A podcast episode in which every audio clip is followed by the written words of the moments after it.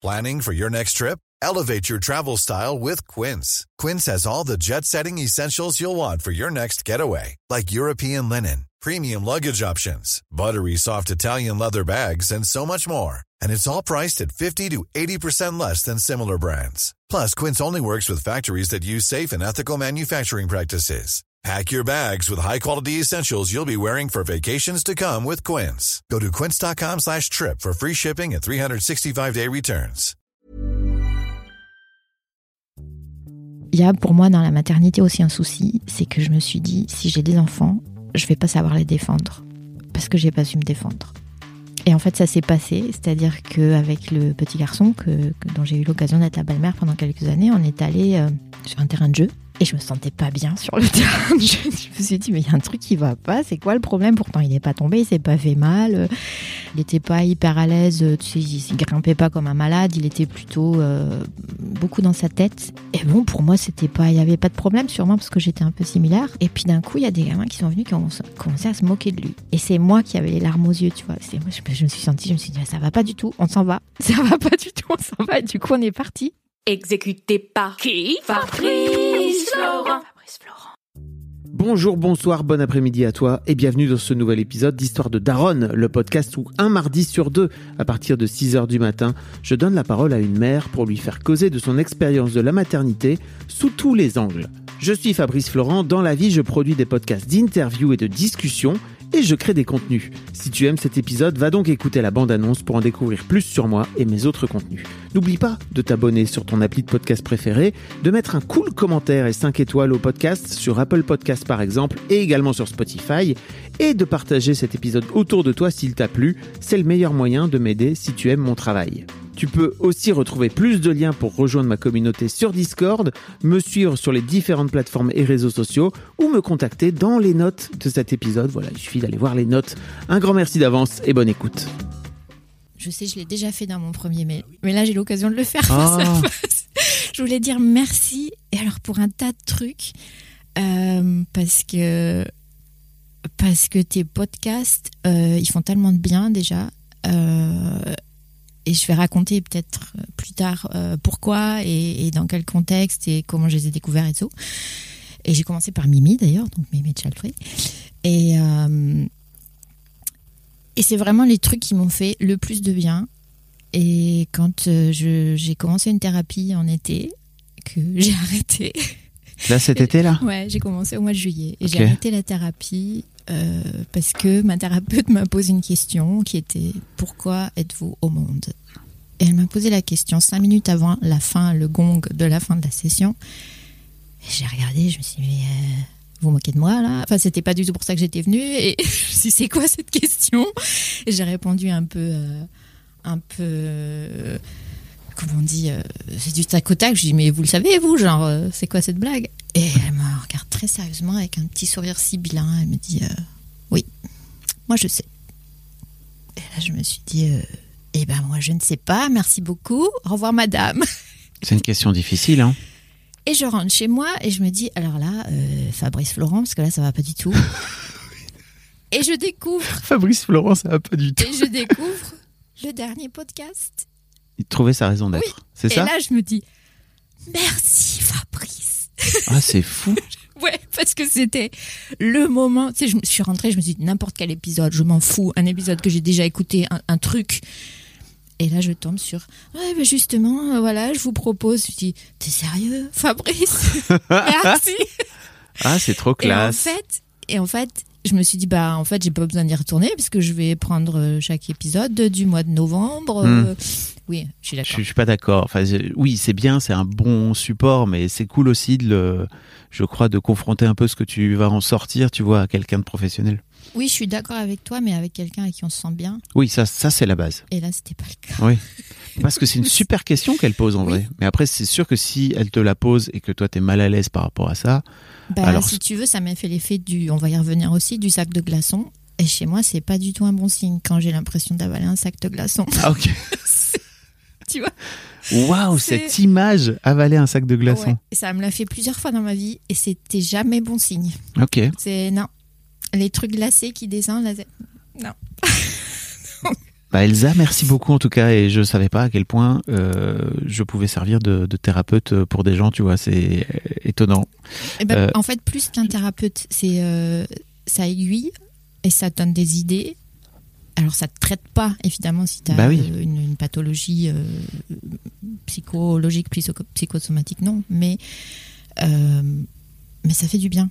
Parce que, parce que, aussi parce que tu es en dialogue avec des gens et que du coup, c'est moins, euh, c'est moins sec que quelqu'un qui ferait une émission sur trouver sa raison d'être tout Hmm. seul. Et donc, du coup, c'est cool. Ah, merci. Et donc, grand merci. Ah, ça me touche. Mais tu sais, je tiens vraiment à dire qu'en fait, je, il y a des gens qui m'ont fait euh, des remarques sur le fait que c'était cool parce que ça servait de, ça servait de séance en fait, tu vois, de Ouais, genre ouais. de psy.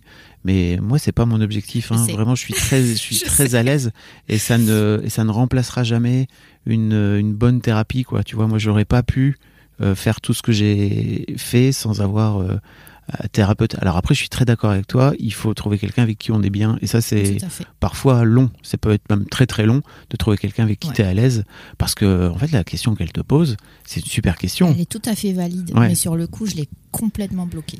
Mais ça c'est oh, ça dit aussi un truc. Et en fait, si tu veux, bon. le, le truc, alors je suis évidemment, je dis pas, euh, n'allez pas chez un thérapeute, écoutez Mm. Fabrice Florent, c'est pas ça que je suis en train de oui dire. non, c'est pour ça que j'essaie de je, je- je me Euh, permets. Je ne dis pas ça du tout, mais par contre, moi, ça m'a aidé euh, parce que ça m'a donné des tas de clés Hmm. à travers l'histoire de gens à qui j'aurais jamais parlé dans ma vie. Ah, c'est trop cool. Et donc, comme ça, tu vois, en faisant des tas de trucs, et j'arrête pas de dire ça à ma maman qui refuse d'écouter des podcasts. Bah oui. J'arrête pas de lui dire, mais maman, écoute un podcast. Je lui ai envoyé Fabrice Florent, je lui ai dit, t'as écouté? Mais non, je sais pas comment ça marche. Mais maman, je t'explique, t'appuies sur le bouton, pouf, ça marche. Et, je sais pas comment ça va. Enfin bref. Et On a chacun nos blocages, tu vois. Toi, c'est cette question, ta mère, c'est comment Voilà. faire pour appuyer sur un bouton pour Quoi écouter un podcast. quoique je suis très fière de ma maman, parce qu'elle est très très forte quand même. Mais euh, voilà. Donc tout ça pour dire merci. Ah bah avec plaisir. Franchement, je le prends, c'est cool. C'est lundi matin, franchement, ça fait plaisir. Je trouve qu'on dit pas assez merci Ouais. d'une manière générale. Mm, je suis très d'accord. Voilà. Eh ben, j'avais envie de te dire merci parce que toi, tu m'as envoyé un mail. Tu m'as envoyé un mail il y a longtemps, euh, en mars Ouais. 2022, euh, et tu m'as expliqué qu'en fait, tu avais un parcours euh, de femme nullipare. Tu m'as expliqué plein d'autres choses autour de ça, et j'étais vachement emmerdé parce que j'avais pas d'endroit où te mettre, si tu veux. Et oui, Euh, et ben moi non plus. bah oui. Voilà. On Comme est dans quoi. le cœur du problème. Et en fait, entre temps, euh, entre temps, moi, cet été, j'ai lancé euh, Histoire de Daronne, et en re-checkant mes mails, etc., je suis retombé sur ton mail, et je me suis dit, mais c'est l'occasion ou jamais de t'inviter, parce que là, il y a, y, a, il y a un espace, en fait, où effectivement, Histoire de Daronne, pour moi, c'est, aussi, je vais faire parler des mamans et plein de mamans, mais pour moi, l'idée, c'est aussi d'interroger la maternité d'une manière générale, et euh, bah, j'ai eu, par exemple, Claudette, qui est venue... Euh, adoré l'épisode avec Claudette. raconter ses prises de tête, tu vois, à 35 ans. Euh, ouais, et en fait, l'épisode, j'ai reçu vraiment plein, plein, plein de messages par rapport à cet épisode où je crois que c'est hyper important d'en parler parce que j'ai l'impression qu'entre 30 et 40 ans, c'est très compliqué pour les femmes de se positionner. J'imagine que tu vas en parler. Euh, et, et en fait, euh, d'avoir euh, ton avis à toi en tant que femme du lipar, tu vois, je trouve ça trop intéressant aussi. Donc merci d'être là. Merci, merci. Plein de merci. Oui, l'épisode de Claudette euh, m'a fait, m'a fait, m'a fait plein de choses, m'a fait réfléchir beaucoup. euh, et à la fin, j'avais envie de dire bon, viens Claudette, on va boire un café. si tu veux, je vous mets en contact. Ouais, j'aimerais bien. Même si Claudette a voulu rester anonyme et pour des, plein de bonnes raisons que je comprends, mais si tu veux, je, je peux vous mettre en contact sans problème. Quoi. Euh, et donc Elsa, euh, qu'est-ce qui t'a donné envie de, venir m'écrire? Alors plein de choses. Ah, ça s'est pas fait tout de suite. J'ai commencé à écouter tes podcasts, je crois, euh, en 2021, je pense, pendant l'été. Et j'ai commencé en fait par Histoire de Daron. Et donc j'ai mangé Histoire de Daron. Ouais. plein, plein, plein d'épisodes euh, parce que en fait, euh, donc je n'ai pas d'enfant, je suis nullipare. C'est très très moche. C'est horrible comme mot. hein. C'est nul. Mm. c'est nul. et, euh, et en fait, euh, bah, il faudrait que je revienne dans le passé pour, euh, pour expliquer ce qui s'est passé, parce que ça s'est pas fait comme ça. Et j'ai réécouté euh, il y a deux jours l'épisode, donc Mimi Jalfrey. Et à un moment de l'épisode, elle dit, de toute façon, euh, à un certain âge, donc genre vers 40-45 ans, les, les femmes qui n'ont pas d'enfants, c'est qu'elles ont décidé de pas en avoir. Et je me suis dit, Alors, pour re- resituer, remettre un peu de contexte, c'est que Mimi est venue sur ma chaîne Twitch pour venir me parler de son envie, euh, de son projet d'être child free, de ne pas avoir d'enfant par choix pour le coup. Euh, et Mimi a 30 ans, donc euh, elle a 15 ans de moins que toi, Voilà. c'est ça si je me trompe pas 14. 14 et 11 mois. 14, très bien. De fin d'année, donc. Et, euh, et, et en fait, euh, c'est trop intéressant de, de t'avoir toi parce que t'es 14 et 11 mois, 14 ans et Plus 11 mois plus tard. Et j'imagine que c'est, t'as passé plein plein d'étapes que Mimi n'a pas encore passé. Voilà, c'est pas pour dire. Mimi, euh, t'es trop jeune, euh, machin. Elle le dit à la fin de l'épisode, elle dit mais ça serait super intéressant euh, d'avoir euh, des femmes de 40-45 ans parce que euh, moi j'en connais pas qui n'ont pas d'enfants. Je dis mais je suis là. et ben, je te mettrai aussi en contact avec Mimi alors. C'est un peu, euh, bah, j'ai commencé avec le podcast de Mimi parce qu'en fait j'ai cherché sur podcast, l'appli podcast, nulle part. Et je suis tombée, le, là, sur le pr- premier podcast que je suis tombée, c'est celui avec Mimi. Et Ah, donc j'ai commencé avec ça et après je me suis dit tiens c'est quoi Histoire de Daron? Et je suis passée par là. Et ça tombait bien parce qu'à ce moment-là, dans mon couple, bah, on parlait plus. Et donc je me suis dit en fait, bon, je suis dans une situation, il n'y a pas l'air d'avoir beaucoup de monde dans ma situation, euh, et j'ai envie de savoir ce qui se passe de l'autre côté. Et donc j'ai exploré la paternité avant d'explorer la maternité. Ok. donc j'ai commencé par ça et ça m'a fait beaucoup de bien d'écouter des hommes en fait parler de leurs sentiments, parler de leurs peurs, parler de tout ça parce qu'en fait euh, de mon point de vue, on a un peu l'impression que pour les hommes de ce côté-là quand ça marche pas, bah ça va quand même quoi. Et en fait bah pas du tout. Donc euh, donc ça m'avait du bien de commencer par ça et euh, et après euh, bah j'ai continué à écouter les autres podcasts tout ça. Quand tu dis quand ça marche pas, qu'est-ce que tu veux dire par là? Ben, quand ça marche pas, quand on peut pas avoir d'enfants, Mm. on a l'impression, et c'est comme ça que je l'ai vécu honnêtement, que c'est un problème purement féminin, alors que ben, pas du tout. Donc en fait, euh, moi, ce qui s'est passé, on, va, pas y aller chronologiquement du coup, mais c'est que euh, ben j'ai mis beaucoup de temps euh, déjà à savoir si oui ou non, et ça a commencé par ce que je t'écrivais hier, à savoir la fiche Bristol de la vie parfaite. Donc tu commences d'abord par avoir une situation stable, tu commences ensuite par trouver le mari, et puis Ce qui après, est toujours en soi c'est c'est pas mal. une bonne idée d'avoir un papa. Voilà. Enfin, en tout cas, un coparent, pardon, parce que c'est important. Moi, j'ai mis beaucoup de temps à trouver le papa. J'ai mis beaucoup de temps et pendant ce temps-là, en fait, euh, ben, autour de moi, tout le monde avait des enfants, tout le monde se mariait, tout le monde divorçait d'ailleurs, ça allait très vite des fois. Et, euh, et on me disait, ah, mets de l'eau dans ton vin, euh, non, mais il va falloir quand même, mais encore un nouveau, tout ça. Alors je me dis, oh, déjà, je suis pas normale. Bon, ok. Et puis après, j'ai trouvé, euh, j'ai trouvé l'homme qui est devenu mon mari. Et je me suis dit, bah super, Sauf que à ce moment-là, je sortais d'une situation très difficile dans le boulot, donc j'avais plus sur la fiche Bristol parfaite la situation qui que. Donc je me suis dit non, quand même, il faudrait que je fasse quelque chose pour moi parce que je sortais d'un plusieurs situations de mobbing, donc de, harcèlement au travail qui ont été très très difficiles. Je sortais d'une grosse thérapie de 6 ans, donc euh, je me suis dit bon ben peut-être pas maintenant, je vais peut-être quand même faire des trucs, m'éclater un peu. Donc j'ai commencé à faire ça et j'avais le début de la trentaine. Et donc, quand euh, je me suis dit, bah là, ça va, euh, en fait, I'm Sandra, and I'm just the professional your small business was looking for. But you didn't hire me because you didn't use LinkedIn jobs. LinkedIn has professionals you can't find anywhere else, including those who aren't actively looking for a new job but might be open to the perfect role, like me. In a given month, over 70% of LinkedIn users don't visit other leading job sites. So if you're not looking on LinkedIn, you'll miss out on great candidates like Sandra. Start hiring professionals like a professional. Post your free job on linkedin.com/achieve slash achieve today. Hey, it's Danny Pellegrino from Everything Iconic. Ready to upgrade your style game without blowing your budget? Check out Quince. They've got all the good stuff shirts and polos, activewear, and fine leather goods, all at 50 to 80% less than other high end brands. And the best part? They're all about safe, ethical, and responsible manufacturing. Get that luxury vibe without the luxury price tag.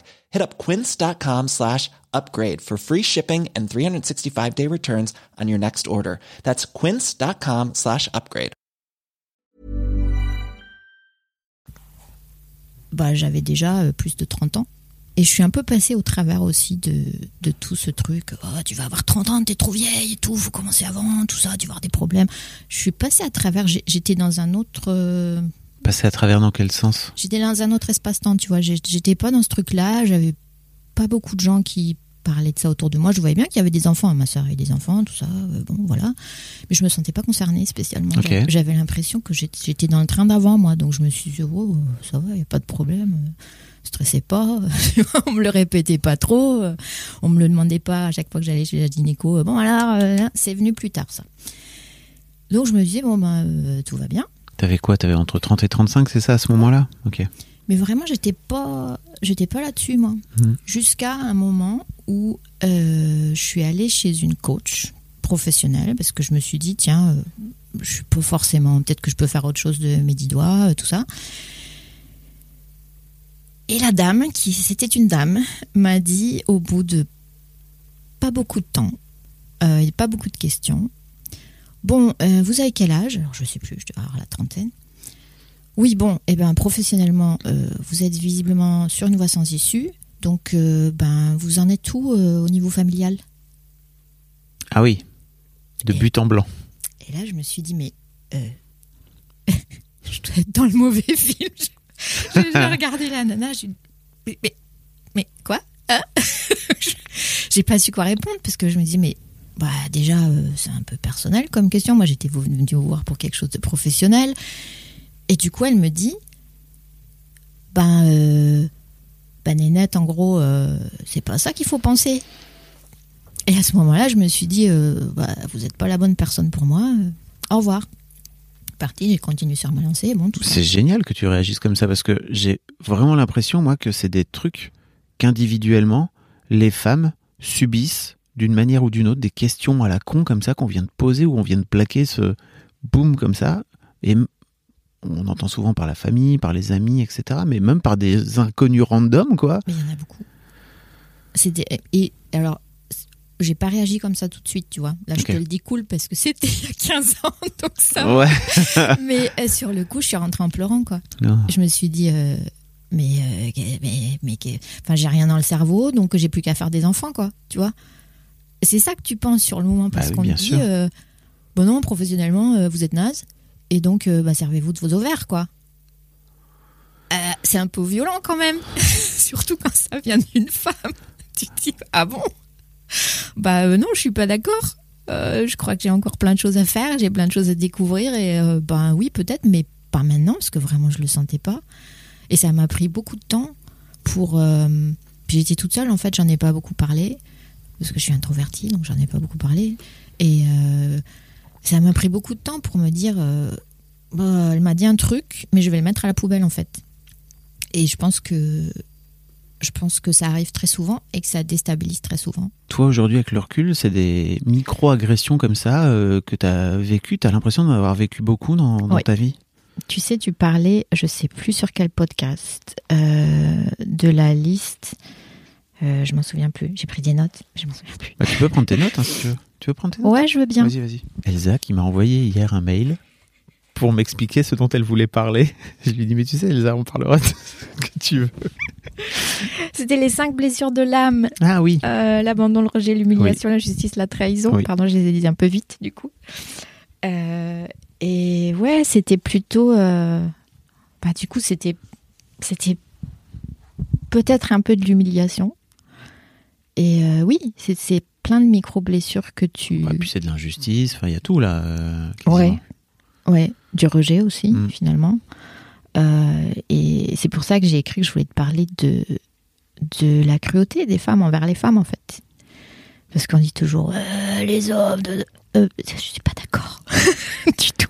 Bah, les hommes sont cruels envers les femmes, mais C'est pas la même chose. en fait, euh, le jour où on comprendra que l'ennemi commun c'est le patriarcat et qu'en fait c'est pas ni les hommes ni les femmes, c'est juste le patriarcat qui décide de venir mettre chacun dans une case et qu'en fait il faut surtout pas que ce soit euh, que ce soit poreux en fait entre les deux et en fait les, les ça non, ça n'excuse pas du tout tout ce qu'elles ont pu te dire tu vois toutes ces femmes mais pour moi ça il y a il y a un vrai truc de compréhension de on, on incite tellement les femmes à faire des enfants et à s'épanouir dans la maternité etc que dès qu'elles en voient une qui est pas dans ce schéma là I shoot you. Ah, mais euh, ouais, c'est- c'est ça. c'était juste un miroir de. Bah, en fait, il y avait une alternative possible. C'est ça de ce qui pourrait avoir été. Mm. Je sais pas si c'est français, mais c'est pas Oui, grave. ça va. Et en fait, tu vois, euh, il y avait, il y avait pas que cette femme. Ça se passe aussi évidemment euh, dans les milieux familiaux. Et je me souviens très bien de d'avoir commencé donc à bosser euh, dans mon nouveau job après avoir été voir cette coach. C'est trouvé que bon, il y avait d'autres problèmes, hein, jamais tout n'est jamais parfait, et que je me prenais un peu la tête à un moment. Et je me souviens d'une très très longue conversation avec ma sœur qui m'a euh, fait la promotion de la maternité avec alors c'était très bien, si tu veux, c'était très soft. Il y avait pas, il y avait pas du tout d'agression de ce côté-là. Mais c'était vraiment, c'est mais, mais écoute, si ça va pas dans ton boulot, pourquoi tu te prends la tête? Fais un enfant. Ça Et n'est ce- pas la même. euh, Et ce truc, si tu veux, Ça n'est pas la même activité. c'était un peu. Mais là, c'est le moment, tu vois. Là, c'est c'est bien, faut- faut le faire. Et c'était comme un conseil de, de pote. Et et il y a toujours eu un truc là-dedans où je me suis dit, mais il y a quelque chose qui va pas. Il y a- il y, a quelque chose qui me convient pas. C'est un peu comme on disait, mais si elles te vont bien ces chaussures et tu sens bien que ça fait un peu mal. Et donc tu dis, ouais, mais je vais pas les mettre en fait. Donc Il je, vaut mieux pas les mettre en je vais peut-être pas les Parce acheter. que tu vas t'abîmer les pieds si tu les mets. Ben c'est ça. Et, et en plus de ça, si tu veux, j'ai passé euh, une grande partie de ma jeunesse à avoir des problèmes de santé. Et donc, en fait, quand ces problèmes sont, sont- ont arrêté d'être là, euh, parce qu'ils ont été plus ou moins résolus, je me suis dit, yes, mon corps à moi. et donc, je me suis dit, bah, j'ai pas envie d'y mettre quelqu'un dedans. Enfin, euh, non, quoi. Donc, et, et à ce moment-là, si tu veux, il y avait plein de gens qui avaient des enfants et ces gens qui ont eu des enfants, comme ma sœur par exemple, qui a 6 ans de plus que moi, les enfants étaient déjà un peu grands et je me suis retrouvée à des tablés de famille où d'un coup, la maternité avait un autre visage. Et ça, c'était super intéressant pour moi parce que moi, j'étais pas encore dedans, donc j'étais pas encore dans la salle d'attente de la vie où tu arrives après. Euh, j'étais encore dans, bah, c'est bon, euh, j'étais pas encore périmée, ça va. Et j'écoutais tout ça et les mêmes femmes qui t'envoyaient des photos de la table d'accouchement avec les pieds en l'air et le, le plus beau jour de ma vie et tout, te disaient maintenant Ah ouais, non, mais, euh, mais c'est l'horreur quand même. Hein, euh. T'as les pieds qui gonflent, t'as des hémorroïdes. Ah, puis je te raconte pas l'épisotomie. Merci pour l'épisode sur l'épisotomie, parce que jusqu'à cet épisode, je ne savais pas ce que c'était exactement. J'avais pas du tout imaginé la chose comme ça. Je croyais qu'on faisait une petite coupure sur les côtés, tu vois, toute propre. C'est pas du tout ça. Et donc, Je vous invite à aller écouter l'épisode d'Émilie. hein. C'est pas merci Oui. à moi, c'est Émilie qui a bien décidé Oui. de raconter son épisiotomie Merci, deux Émilie. mois après son épisiotomie où elle dit j'ai encore mal à la chatte. Elle disait des choses, Émilie. Euh, et, et, et voilà. Et donc, j'écoutais tout ça et je me disais, mais, mais c'est ça que vous m'avez vendu, en fait, il y a quelques années? Parce qu'il aurait peut-être fallu le dire aussi, que c'était pas euh, complètement tout rose, tout ça. Et ça, c'était super intéressant. Parce que d'un coup, toutes ces filles qui disaient, mais allez, mais, fais, mais, mais t'attends quoi? Mais euh, vous, y- vous y mettez quand? J'aime pas cette expression, vous y mettez quand? T'imagines ce qu'il y a dedans?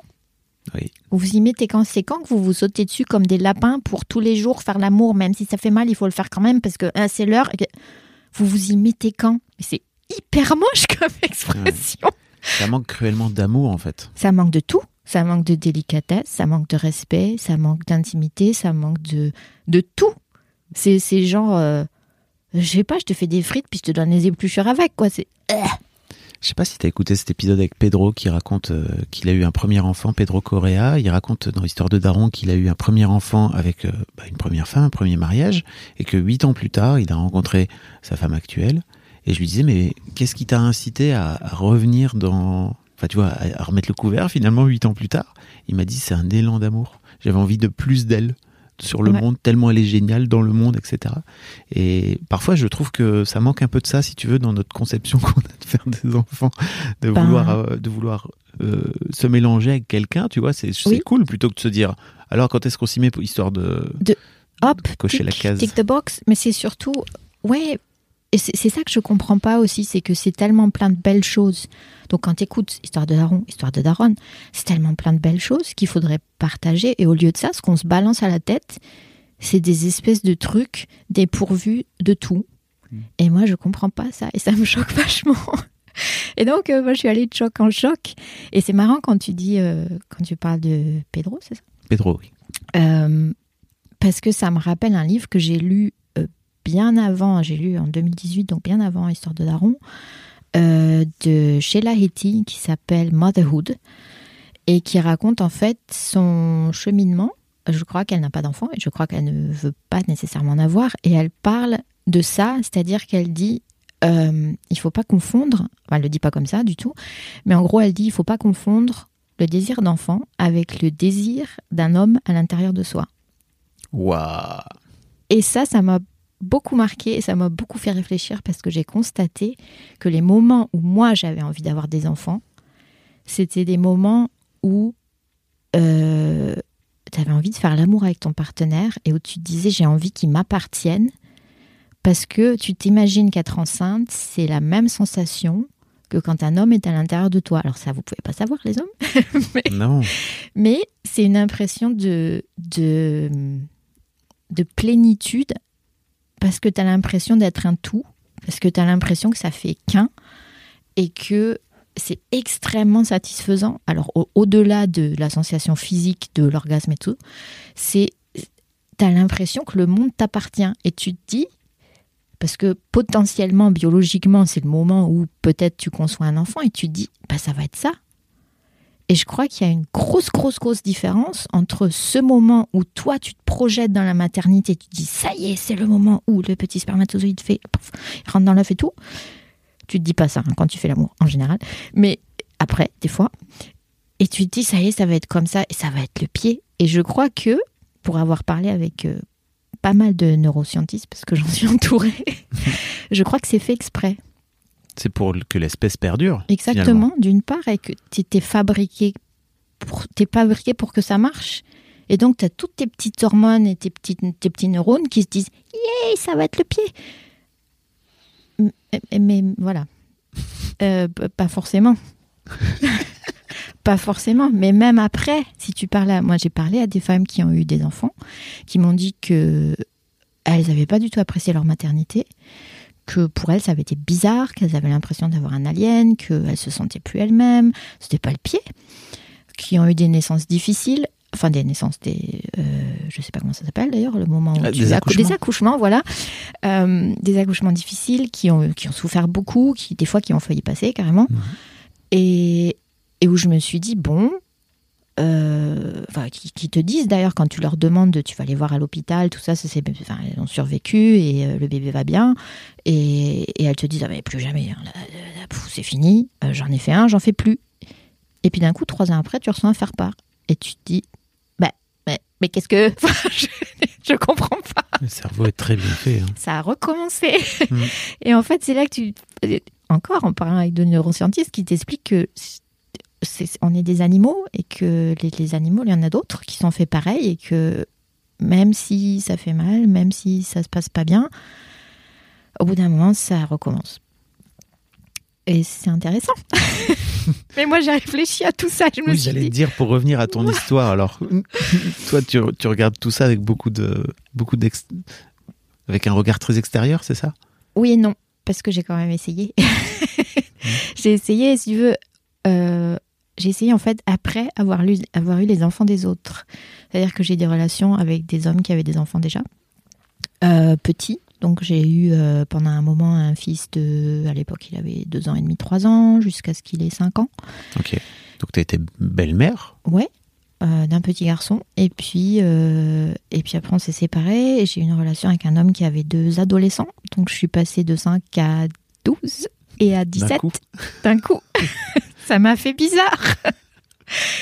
et j'ai trouvé ça très difficile. Euh, et puis, je me suis dit, bon, j'ai pas encore trouvé le papa. Donc, euh, voilà, après, j'ai trouvé le papa. euh, qui n'avait pas d'enfant et je me suis dit bah super Parce que les mecs avec qui t'étais, ils voulaient pas forcément avoir de troisième enfant, c'est ça? Ou d'avoir un Non, c'était pas ça, c'était juste qu'entre nous ça allait pas et que voilà que je me suis dit non, c'était pas comme ça que j'imaginais Oui, ma vie donc Mm. euh, donc on s'est séparés. Non, c'était c'était même pas c'était même pas un sujet. Il y avait pas. Non, j'y allais en disant, moi, les enfants, c'est pas, c'est pas quelque chose que j'exclus. Donc euh, voilà, mais, mais je me sentais pas. C'était pas une époque où, c'était encore à l'époque où ça allait pas très bien dans mon corps. Donc je me dis non. Ok. Et t'avais pas la sensation en étant euh, belle maman comme ça, belle mère. Alors pareil, hein, ce, ce mot est horrible. On en parlait avec oui. Anaïs euh, dans, dans cet épisode. Je, je- je vous mettrai tous les liens dans les notes hein, de- Mm. des épisodes dont a je parle. Euh, T'as pas eu cette euh, comment dire cette cette sensation de pouvoir transmettre en fait et que déjà c'était une partie de d'une forme de parentalité finalement d'une de la transmission? Non, mais moi j'ai un problème avec ça, dans la mesure où euh, euh, ça va être difficile à dire correctement. Alors je m'excuse auprès de mes parents si j'étais un truc qui va les choquer. Euh, j'ai eu une enfance difficile. Alors pas du tout. euh, j'ai eu une enfance très heureuse d'un côté, euh, de tout ce que mes parents ont fait pour moi et tout. Euh, à l'école, ça a été très difficile. Et ça a commencé très tôt. Ça a commencé avec les autres enfants très tôt. Tu t'es fait harceler? Ouais, mais beaucoup. Et euh, régulièrement, et en fait très longtemps. Et à l'époque, c'était pas du tout. euh, À l'époque, enfin, mes parents me disaient, mais si, enfin, si t'as des bonnes notes, c'est que tout va bien. Et donc, moi, dans ma tête d'enfant, je me disais, bah, j'ai des bonnes notes, c'est que tout va bien. Donc, c'est que ça doit être normal. Et ça, j'ai découvert il y a pas longtemps que je me disais ça. Ouais. Et tu vois, dernièrement, j'étais chez mes parents. T'es né en 77, hein, donc on a le même âge, toi Oui. et moi. Euh, et bah, moi, j'ai vécu aussi du harcèlement col- scolaire au, au collège. Mm. Et effectivement, c'était pas, c'était normal, quoi. Tu vois, c'était juste. euh, Alors moi, de mon côté, c'était faut te défendre, tu vois, parce que je suis un garçon. Faut de? Faut te défendre, tu vois. Ouais. Mes parents me disaient, moi, j'allais la voir en leur disant, bah, en fait, euh, je me fais taper et tout. Ils me disaient, bah, faut te défendre. Ah ben, rien de plus simple. Voilà. ah oui, bien sûr. Col d'Orago, il n'y a pas de problème. Ouais, ouais. Mais si, y, il y avait plein de problèmes et Mm. c'était répétitif. Et c'était pas que les enfants, c'était les profs aussi des fois. Et ben, ben n'en parlez pas parce que j'avais des bonnes notes, donc il n'y avait pas de problème. Je disais, ouais, mais machin, oui, mais tu vas voir, mais ça passera euh, quand vous serez plus vieux. Mais déjà, ça ne passe pas. Euh, le harcèlement se répète après aussi. donc non, ça ne passe pas. D'ailleurs, il y a un livre très très bien à ce sujet de Marie-France Irigoyen Oui. Euh, que je conseille à tous les gens qui y ont vécu ou qui n'ont pas vécu d'ailleurs. Euh, Sur le harcèlement moral, c'est Oui. ça? Mm. dans la vie, le harcèlement moral, le harcèlement moral dans la vie professionnelle. Et, euh, et moi, j'ai découvert ça beaucoup trop, beaucoup trop tard, ce livre. Et Ouais, l'a sorti il y a pas très longtemps, en fait. Hein. L'a sorti il y a 20 ans, seulement. seulement. Ah ouais. Bah oui, je sais. Avant, c'était pas un sujet. Mais donc, en fait, pour revenir, pour revenir de là où on était parti, donc pourquoi j'ai pas eu ce sentiment de transmettre? Parce que, en fait, euh, il y a pour moi dans la maternité aussi un souci, c'est que je me suis dit, si j'ai des enfants, je vais pas savoir les défendre parce que j'ai pas su me défendre. Et en fait, ça s'est passé, c'est-à-dire qu'avec le petit garçon que- dont j'ai eu l'occasion d'être la belle-mère pendant quelques années, on est allé euh, sur un terrain de jeu. Et je me sentais pas bien sur le terrain de jeu. Je me suis dit, mais il y a un truc qui va pas. C'est quoi le problème? Pourtant, il n'est pas tombé, il s'est pas fait mal. euh, Il n'y a pas de souci. Enfin, tu vois, il y avait rien de menaçant sur le terrain de jeu. Et je me sentais vraiment pas bien. Et puis d'un coup, euh, il y a des gamins. Puis il était, il était pas très. euh, il avait des petits problèmes de, de comment on dit de Motricité, c'est ça? Oui, c'est ça. Il Mm. n'était pas hyper à l'aise. Tu sais, il, il grimpait pas comme un malade. Il était plutôt euh, beaucoup dans sa tête. Et et bon, pour moi, c'était pas, il y avait pas de problème, sûrement parce que j'étais un peu similaire, donc ça allait. Et, et puis d'un coup, il y a des gamins qui sont venus qui ont commencé à se moquer de lui. Et c'est moi qui avais les larmes aux yeux, tu vois. C'est moi, je, me- je me suis sentie, je me suis dit, ça va pas du tout, on s'en va. Ça va pas du tout, on s'en va. Et du coup, on est parti. Et, et je me, sais, à l'époque, j'ai pas, je devais avoir euh, 20 quelque chose.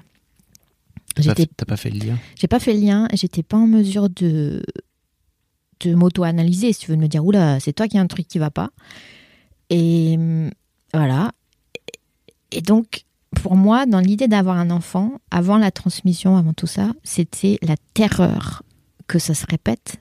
La terreur que mon enfant aille à l'école et qu'on lui dise t'es moche et qu'on lui dise euh, t'es naze et, et qu'on lui fasse du mal, si tu veux. Et je me suis dit, je saurais pas faire. Je, je saurais pas le défendre parce que moi-même aujourd'hui, des fois, j'y arrive pas.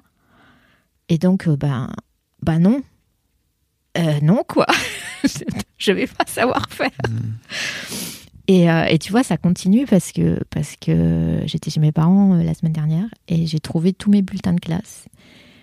Et rien qu'en les relisant, j'ai vraiment pleuré. Quoi. Mm. Et je me, je me suis vraiment, je me suis fait de la peine. Quoi. Je me suis dit, mais ah, c'était ça. Et pourtant, ouais, t'avais des bonnes notes, ouais. Ah ouais. Mais à quel prix? Les bonnes notes? Ouf, ouf. C'est des blessures euh, très très compliquées à refermer. Hein. Ouais. Surtout quand tu les découvres tard. Quoi. Mm. Et je crois que pour moi, ça a joué un très très grand rôle sans que je le sache dans le fait de pas vouloir avoir des enfants.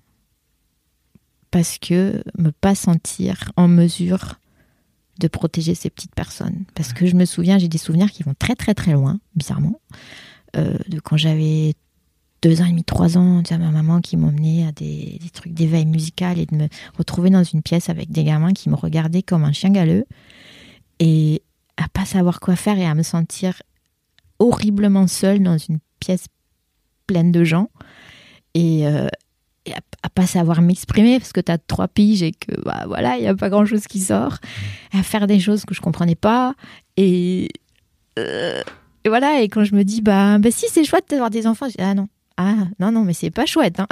c'est pas cool du tout. Et tu vois, je me dis, dans un sens, ben, il y a des choses certainement merveilleuses, mais euh, moi, je crois que je pourrais pas. Parce que j'ai pas appris à me protéger moi-même. Mm. Et que donc, euh, ben, ben non. Alors, j'ai un contrepoint de vue. Hein. Mais Ça me touche beaucoup hein, que tu me racontes ça. Franchement, c'est. Merci de raconter ça. C'est fou- c'est fou, vraiment. C'est. Euh, donc, euh, bah, moi, j'étais harcelé au. Ouais, je au collège, mais en fait plutôt à la primaire, etc. Euh, ma fille est née euh, CM1. Elle tombe sur une gamine horrible dans la classe qui, qui rameute ses deux copines à elle, qui les monte contre elle. Enfin, horrible. Lina? Lina, oui. Ma fille aînée que vous avez pu entendre dans le podcast quelques fois. faut écouter les podcasts avec Lina. Et, et en fait, je, mais je- je- j'en ai jamais parlé en fait ouvertement, mais je crois que j'en ferai un épisode dédié. Mais j'ai, je crois que j'ai, je, me, je l'ai défendue à ce moment-là, et c'était très important pour moi de la défendre, beaucoup plus que euh, pour sa mère, par exemple, euh, qui elle euh, n'a pas vécu, tu vois, de harcèlement, etc. Euh, et ça m'a quelque part guéri aussi, tu vois, de réussir à prendre sa défense et de réussir à, à step up. Je le raconterai un peu plus longuement parce que c'est ton épisode. Mais Il faudrait expliquer comment t'as fait, parce que moi j'ai l'impression que tout ce qui serait sorti, c'est Bah déjà, le simple fait, un truc fou en fait, de lui dire mais c'est pas normal. Et en fait, euh, t'es la victime, mais t'inquiète pas, on va faire en sorte que ça s'arrange et je vais te défendre. C'est déjà énorme en fait, tu vois. Sûrement. C'est déjà, enfin en tout cas, je sais que pour elle, ça l'a, ça l'a aidé. Alors après, c'est cool aussi parce que ça lui a permis d'aller en thérapie, tu vois, de faire plein de Ouais. choses. Mais ouais. Waouh, merci. euh, Merci Elsa. Je, je, je t'avoue que cette dimension-là, je l'avais jamais, euh, je l'avais jamais calculée quoi à ce point-là. Mm. Il y a eu ça. Il y a eu ça qu'à jouer. Et puis, euh, et puis après, euh, bah après, on arrive à un moment où, euh, donc pour reprendre le cours un peu plus chronologique, euh, à un moment où donc j'avais le papa, j'avais la situation, et, naturellement, on dit bah là c'est maintenant, donc j'ai fait ça un peu sans conviction en fait. donc j'ai arrêté la pilule sans conviction. Je me suis dit si ça marche, ça marche, puis si ça marche pas, ça marche pas parce que j'étais super heureuse, donc tout allait bien. Et puis, Pourquoi tu l'as fait à ce moment-là alors que c'était sans conviction? Parce que c'est la fiche Bristol. Ok, Tu réfléchis pas. C'est Ok. comme c'est comme le mariage. Tu réfléchis pas assez. ok. Euh, tu vois, c'est c'est marqué dessus. Et moi, j'étais très. euh, je sais pas, c'est peut-être un truc de génération aussi. Je sais pas si on. Ça dit, bah, dans la vie, si t'as un travail, tout va bien. Bon, puis après, c'est. C'est l'autoroute Fisher Price. Je sais pas, c'est un truc, Ouais. ça paraît super logique. Tu... Moi, j'ai pas réfléchi. Vraiment pas. Mais tu sais, je crois aussi que dans notre génération, il n'y avait pas de d'alternative, il n'y avait pas de modèle alternatif, il n'y avait pas de rôle modèle, il n'y avait pas de femme euh, child free ou en tout cas, euh, Il n'y en avait pas ou c'est qu'on n'en parlait pas on assez. on n'en parlait pas du tout. On les voyait pas. Il n'y avait pas la communication qu'il y a aujourd'hui. Et on les marginalisait un peu, celles qui l'étaient. Sûrement. Mm. Ça, ça, pas- ça, ça- pas changé beaucoup. Hein. Ouais, j'imagine, mais en, en tout cas, il y a des podcasts qui existent, tu vois, il y a des comptes Instagram, etc. Et en fait, il y a au moins des gens, qui, des gens, des femmes, des hommes qui viennent raconter. Ouais. Et ça, déjà, je trouve que c'est cool. Il y a ça, mais il y a aussi un truc euh, que je, voulais reprendre parce que tu l'as mentionné tout à l'heure où tu parlais de, tu parlais de, je sais plus, si c'était des tiroirs ou des groupes ou des étiquettes. Enfin, il y a quelque chose que j'aime, qui met mal à l'aise. On va pas dire que j'aime pas parce que je veux pas, je veux pas être euh, péremptoire. Euh, j'ai très peur des étiquettes. J'ai très peur des tiroirs. Euh, j'ai peur des shitstorms aussi. J'ai peur d'un tas de trucs. Donc en fait, euh, je vais pas. Je vais, tu vas pas me retrouver sur un groupe de chat euh, quelconque. Tu vas pas me retrouver forcément sur Instagram non plus, parce que j'aime pas me, j'aime pas me, Te mettre en avant. Ouais, moto, faire de l'autopromotion. Et et aussi j'ai un peu peur du fait que, par exemple, quand j'écoutais le, écouté le podcast avec Mimi, Mimi elle a 15 ans de moins que moi et tu sens toute l'énergie. Alors, je dis pas que j'en ai plus, c'est pas ça, mais euh, mais j'ai eu un peu plus de creux et un peu plus de boss du coup sur ma route et, et du coup tu sens toute Mimi super entière, tu vois. Tu te dis waouh c'est génial, j'ai envie d'y retourner, de faire les choses complètement différemment. Et d'un autre côté, j'ai un peu peur de ça aussi parce que je me dis mais moi je suis toute cassée. Donc si, tu- si, si, tu, si tu viens vers moi entière comme ça, je vais, je vais pas y arriver. donc donc j'ai peur de j'ai peur des échanges avec des groupes parce que parce que parce qu'on va me dominer parce que moi j'en ai marre des groupes, tu vois. Ras-le-bol. Les classes, les groupes, tout ça, c'est pareil, il y en a toujours un qui va me taper dessus. Donc non merci, ça va. Et euh, et aussi parce que ben tu sais le, les femmes les femmes enceintes et surtout dans les familles, ça fait des groupes. Et toi t'es pas dedans. Et euh, ça fait pas du bien. C'est un peu une répétition aussi du bah, t'es pas dans tu joues pas dans ma cour hein, tu joues pas avec moi hein, puis non puis non non va-t'en.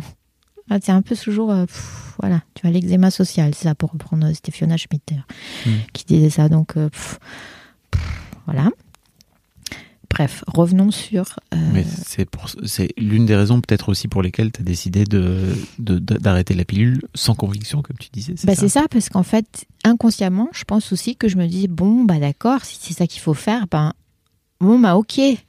Parce qu'en fait, finalement, j'ai toujours essayé de faire en sorte que ça aille, tu vois. Alors, c'était euh, les t-shirts poivre blanc parce que c'était à la mode, il fallait les avoir, ou c'était euh, n'importe quoi, autre chose, le classeur machin, le truc. Mais même si je le faisais, ça allait pas quand même. Parce qu'il y avait, il y avait toujours autre chose. Ah, t'étais pas forte en maths, ou t'étais pas forte en physique, ou gna gna enfin, ça allait jamais.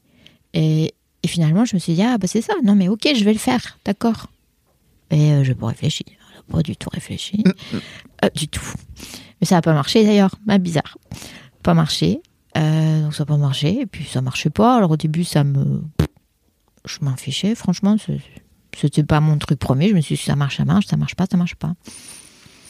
Au bout d'un moment, je sais plus, quelqu'un a dû me dire ce qu'il fallait faire. Encore une fois, quelqu'un a dû me dire euh, il faut faire, euh, je sais plus, des, des tas d'analyses de ton anatomie pour voir si tout marche bien. J'ai fait ça, c'était pas très cool, parce qu'au lieu d'aller euh, chez la gynéco une fois par an, du coup, tu y allais euh, tous les deux jours, quoi. Enfin, je sais plus, mais c'était très souvent. Et je me disais, j'ai- j'ai j'ai laissé faire ça, tu vois, j'ai j'ai complètement été vécue par le truc. Je l'ai fait. On m'a dit, vous êtes normal. Je me suis dit, merci, ça me rassure, de ce côté-là, du moins. Et puis, euh, et puis bah, ça marchait quand même pas. Donc là, l'acharnement thérapeutique ne s'arrête pas. Donc on dit, ah bah oui, mais euh, va falloir tester monsieur. Alors là, le truc, euh, tester quoi? Parce que alors là, pour moi, c'était pas du tout euh, une éventualité que ça puisse pas marcher de ce côté-là. Euh, et là, je me suis dit, oh, ça va être compliqué. Parce que bon, quand c'est toi, c'est toi qui décides. Même si tu es un peu autopiloté par, euh, par euh, la pression sociale, c'est quand même toi qui décides d'y aller chez la gynéco, de faire les tests et tout. Et là, quand on dit, il va falloir convaincre ton partenaire qui était complètement extérieur à la chose, parce que moi, j'étais toujours toute seule, j'y allais toujours toute seule. Mais vous vouliez quand même faire un enfant tous les deux. Ouais, Mais donc il n'était pas si extérieur que ça. si. Donc vous. Quoi? Ben si, je crois qu'en fait, on était pas très convaincus ni l'un ni l'autre. Et que, euh, si moi, quand je l'ai rencontré, il me dit Moi, j'en veux cinq. Je dis 5, c'est un peu beaucoup quand même. On va peut-être faire un compromis à deux. Mais, euh, mais c'était très. C'était un peu comme les albums autocollants de Panini, tu vois. C'était euh, Ouais, moi, je les veux tous. Bon, puis après, tu arrives à la fin, tu les as pas tous. C'était un peu nébuleux, tu vois, comme truc. Ouais. C'était pas. Mais si, si, demain, et puis d'ailleurs, j'ai déjà acheté la poussette, tu vois. Non, c'était pas ça du tout. C'était un truc, un- c'était un plan complètement nébuleux. Et je crois que ça, ça l'était pour nous deux. Et qu'on se l'était pas vraiment dit. Alors pourquoi c'est comme ça pour lui, je sais pas. Mais c'était ma sensation. Et donc, euh, voilà. Donc bon, moi. Quand il s'agit de tester sa fertilité, j'imagine que s'il est à moitié pas dans le truc, c'est très chiant pour un mec. hein. Oui. Très, très chiant. Parce que là, il est en train de remettre non seulement en cause sa virilité, mais également sa capacité à semer tous ces spermatozoïdes là, tu vois. Ouais, et moi, j'ai pas vu le truc comme ça du tout. C'est-à-dire que pour moi, si tu veux, je sortais de, je sortais de d'une batterie de tests. Euh, regardez à droite, regardez à gauche, nick, ça marche bien. euh, faites pipi dans le bocal. euh, pff, voilà, c'était un peu de la plomberie, tout ça. Et donc je me suis dit, bah, euh, t'as qu'à faire la même chose. Enfin, tu vois, c'était. pff. Alors pour moi, la dimension psychologique qu'il y avait derrière, c'était vraiment complètement aléatoire. En plus, et les médecins. Alors je me suis dit, bah, euh, pff, un petit test, ça va pas faire de mal. Ah oui. Et je suis rentrée dans le truc. En plus, c'était c'était de mon côté, si tu veux, c'était de, de- du côté de ma famille qui disait mais il faut faire un spermogramme, faut faire un spermogramme. Je dis oh mais vous m'emmerdez, bon. Puis finalement, j'ai amené ça comme ça entre la poire et le dessert. Euh, faut faire un spermogramme, hein. Là, c'est le prochain truc sur l'agenda. Et puis là, je le vois qui se crispe un peu. Puis qui dit pas grand chose parce qu'il parle pas beaucoup non plus. Donc il se crispe un peu, bon. Et puis moi, je ramène ça parce qu'on euh, t'as fait ça la- cette semaine, il faut le faire la semaine prochaine, Mhm. tout ça. Et donc, euh, ben, on s'est retrouvé à faire un spermogramme complètement bancal, euh, n'importe comment, donc très très mal fait.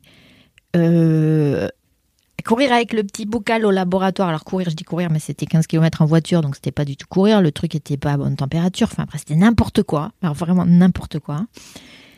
Et amener le bocal, voilà. Et, moi, en ressortant, j'avais un genre d'intuition. Je me disais, ouais, mais en fait, on le fait, mais en fait, on sait que ça va pas marcher. Et là, je retourne. Donc, en fait, chez nous, euh, quand tu fais un spermogramme, tu reçois les résultats chez la gynécologue. Et donc, c'était moi qui allais. Et donc, j'y suis allée toute seule. Très mauvaise idée.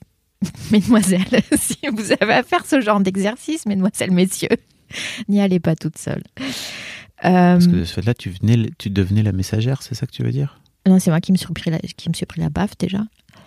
Parce qu'on m'a dit, euh, on m'a dit, mais euh, alors là, bah, il y en a pas, ils sont tous morts. Et là, euh, en fait, ce qui s'est passé, c'est que ma gynéco. Alors en fait, ce qui se passe avec les gynécos, c'est qu'on te les conseille en général. Parce que parce que c'est toujours un truc où c'est un peu comme le dentiste, tu vois. Tu, tu- tu dis, Oui. euh, il est bien, il est bien, il fait pas mal, il fait pas mal, tu vois, c'est un peu comme ça. Et donc j'avais changé de gynéco parce que c'est elle qui m'avait fait tous mes examens, tout ça. Elle, était partie en vacances au moment des résultats, elle- j'avais pas trouvé ça top. Donc je m'étais dit bah euh, merci, c'est gentil, mais alors maintenant je me retrouve avec quelqu'un qui me connaît pas, euh, qui connaît à peine mon dossier. Enfin bon, c'était pas génial. Et donc je m'étais dit bon ben je vais ailleurs. Donc j'avais été chez une nouvelle gynéco qui qu'on m'avait conseillé. Il me dit ouais, tu vas voir, elle est super, tout ça. Et je rentre chez la bonne dame, il était aux alentours de 8h30, 9h. Il faut savoir qu'en Suisse, à 9h, c'est l'heure de la pause. C'est pas anodin ce que je dis. Et donc, je rentre dans le cabinet et donc elle me fait asseoir. Et elle me dit bon bah alors euh, voilà madame machin bon ben euh, donc bah tout est clair hein, le voilà le spermogramme bon bah il y, a- y a rien de viable euh. donc et ben euh, voilà donc bah vous avez quel âge? Ah oui 39 ans ah, non mais non mais en fait vous vous allez tout de suite hein, pour les FIV bon bah alors voilà bah écoutez ça c'est l'adresse euh, c'est le laboratoire le numéro de téléphone bonne journée Vraiment. vraiment Waouh. Eh bien, bonne journée, effectivement. bonne journée parce que bah c'est l'heure de la pause. Et là tu sais tu ressors.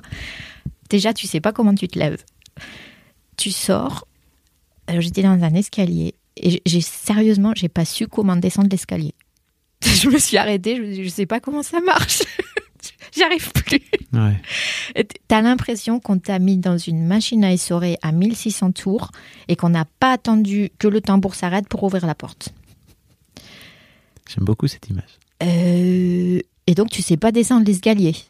Euh, euh, voilà. Et là, tu descends. Dans la salle d'attente, tu as ton mari et ton papa qui, est venu complètement, euh, qui a rien à voir avec ça, mais il était avec. Et tu, et tu te dis, fuck. Voilà. Et alors, tu es là, contenance, je pense. contenance. Dans contenance, il y a contenance. tu respires, tu es là, tu sais pas comment tu fais, ça rentre, ça sort. Voilà, heureusement, là c'est automatique parce que sinon tu crèves. Et, et, tu dis, et tu ça va, chérie Ouais. Ouais. On va faire les courses. Tu vas faire les courses, voilà. Tu fais ça après T'es allé faire les courses. en autopilote. Donc j'ai acheté des tas de trucs dont j'avais pas besoin. Pourquoi il y a des piles dans le téléphone, dans le, dans le frigidaire, chérie? Voilà, c'est ça. Et puis après, ben, euh, bah après tu dis à ton mari, euh, bah ils sont tous morts. Euh, explosion nucléaire. Et et là ton mari te répond pas très longtemps après, bah tu vois, je suis soulagée. Bah, deuxième baffe dans ta tête la même journée. Et là, je rigole, mais je rigolais pas du tout sur le coup. Ouais, j'imagine.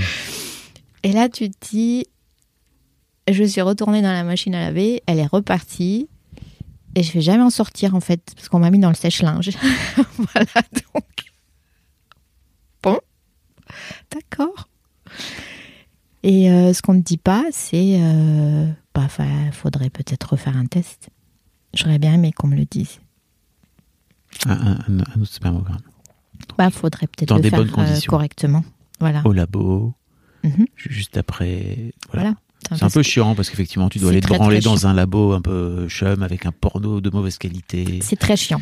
C'est bof, On va pas le nier. mais ça nul. permet de pouvoir avoir à la fin un test au moins qui soit un peu fiable. Quoi. Voilà, parce qu'en fait, si vous ne faites pas ça, vous restez avec un truc, un gros éléphant dans la pièce qui ne sortira jamais de la pièce.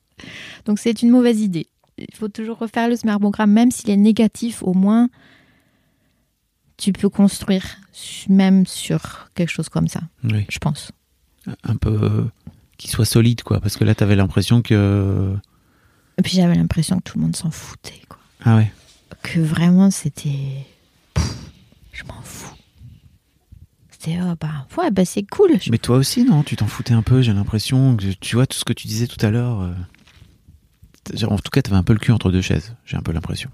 ouais c'était pire Euh, j'avais l'impression de d'échouer mais qu'il n'y avait pas d'alternative en fait à cet échec Mhm. donc euh, oui si tu veux de- par, par dehors tu, tu pouvais avoir l'impression que je m'en foutais mais en fait c'était euh, grosse grosse grosse blessure. Et puis d'un coup je me retrouvais dans un vide total.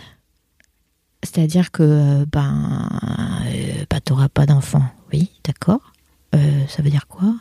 Euh, je suis toute seule dans cette pièce où il y en a d'autres. Tu vois, on ne dit pas, c'est pas comme quand tu rentres chez le gynéco et tu as toutes les brochures, hein, on t'explique tout. Mais il n'y a pas celle-là, la brochure de qui n'en a pas eu, pour reprendre Blanche Gardin. Tu l'as pas, cette brochure. T'as pas, euh, elle dit aussi, euh, le, le statut mystérieux. Tu ne l'as pas non plus. Ouais. Donc j'ai écouté beaucoup Blanche Gardin à cette époque, beaucoup. Ça m'a fait du bien, merci Blanche. Euh, tu vois, il n'y a pas tout ça. Et donc moi je suis allée le chercher en fait. Et c'est en allant le chercher que, que je suis tombée sur tous ces livres. Euh, donc euh, chez Laeti, que je suis tombée sur Blanche Gardin, que je suis tombée sur euh, Histoire de Daron, pour y revenir. Rien à voir, mais. Ben, je, si, en je- fait. Je vois, je vois bien comment Si tu. en fait à voir parce que bah, je suis tombée donc sur Mimi premier, mais après à voir parce que ben du coup tu sais tu sais que tu seras pas maman, mais tu sais pas t'auras pas de papa non plus. Et donc ben c'est chouette de de pouvoir euh, grappiller, de pouvoir voyager avec les autres au travers de ce qu'ils ont vécu. Et c'est un peu aussi ce que ce qui manque à moi parce que en tant que donc euh, nullipare, il n'y a pas d'autre mot, il va falloir en créer un. Mhm. Euh, je préfère je préfère Blanche Gardin, qui n'en a pas eu. C'est c'est c'est plus cool. Ouais. Euh, tu sais, il manque. euh, En fait, on n'est pas intéressant. On a l'impression, souvent. Ouais. On a l'impression qu'on n'a rien à dire. Que, bah ouais, on a 45 ans, on n'a rien fait, quoi. Cool. Et en fait, ben, c'est pas vrai du tout. Bah, la preuve, là, moi je t'écoute religieusement depuis une heure. La preuve, j'ai fait un podcast. bah, en fait, en fait, je crois que, en fait, je crois que c'est ça que je cherchais, tu vois. Quand j'ai écrit le premier mail, c'était pas, euh, ouais, je suis très triste, je suis nulle part. C'était pas ça l'idée. C'était que j'avais l'impression que personne m'entendait. Que j'ai pris, alors ce dont parle Fiona Schmidt dans La chaîne l'utérus, tous les trucs, tous. Je crois que je peux faire check. Le, euh, bah, t'as qu'à adopter. Mais bien sûr, rien de plus simple. Je vais prendre mon petit caddie et je vais aller au supermarché des enfants qui cherchent des parents. Eh, c'est pas facile d'adopter des enfants, puis c'est tout un, c'est un concept complètement différent. Alors oui, il faut en parler aussi, mais balancez pas des trucs comme ça. Mm. Euh, déjà, t'as pas forcément envie. Déjà, avec mon passé et mon histoire à moi, adopter un gamin, c'est encore plus dur qu'en faire un à moi. Ben, je vais pas y arriver non plus, tu vois. Donc, ah. et là, tu, tu, tu te retrouves en fait dans le vide, le vide d'intérêt de, bah, de tous les gens qui sont autour parce qu'ils ont des familles, parce que voilà, tout va bien pour eux.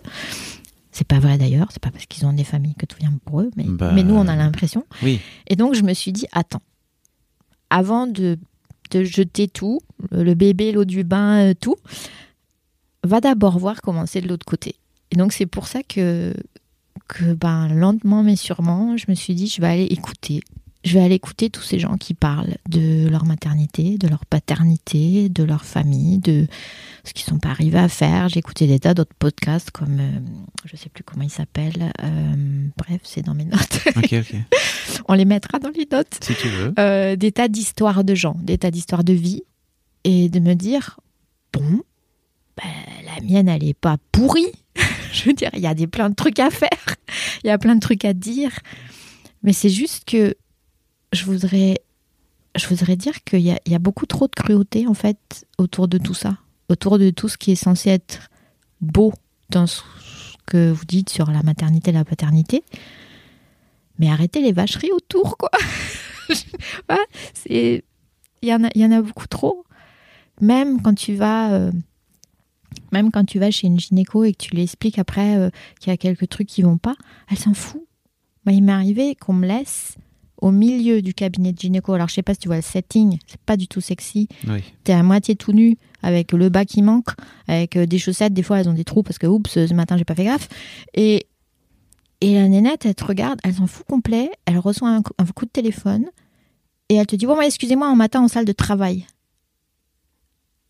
T'imagines la porte que tu te prends là paf Ouais. paf paf.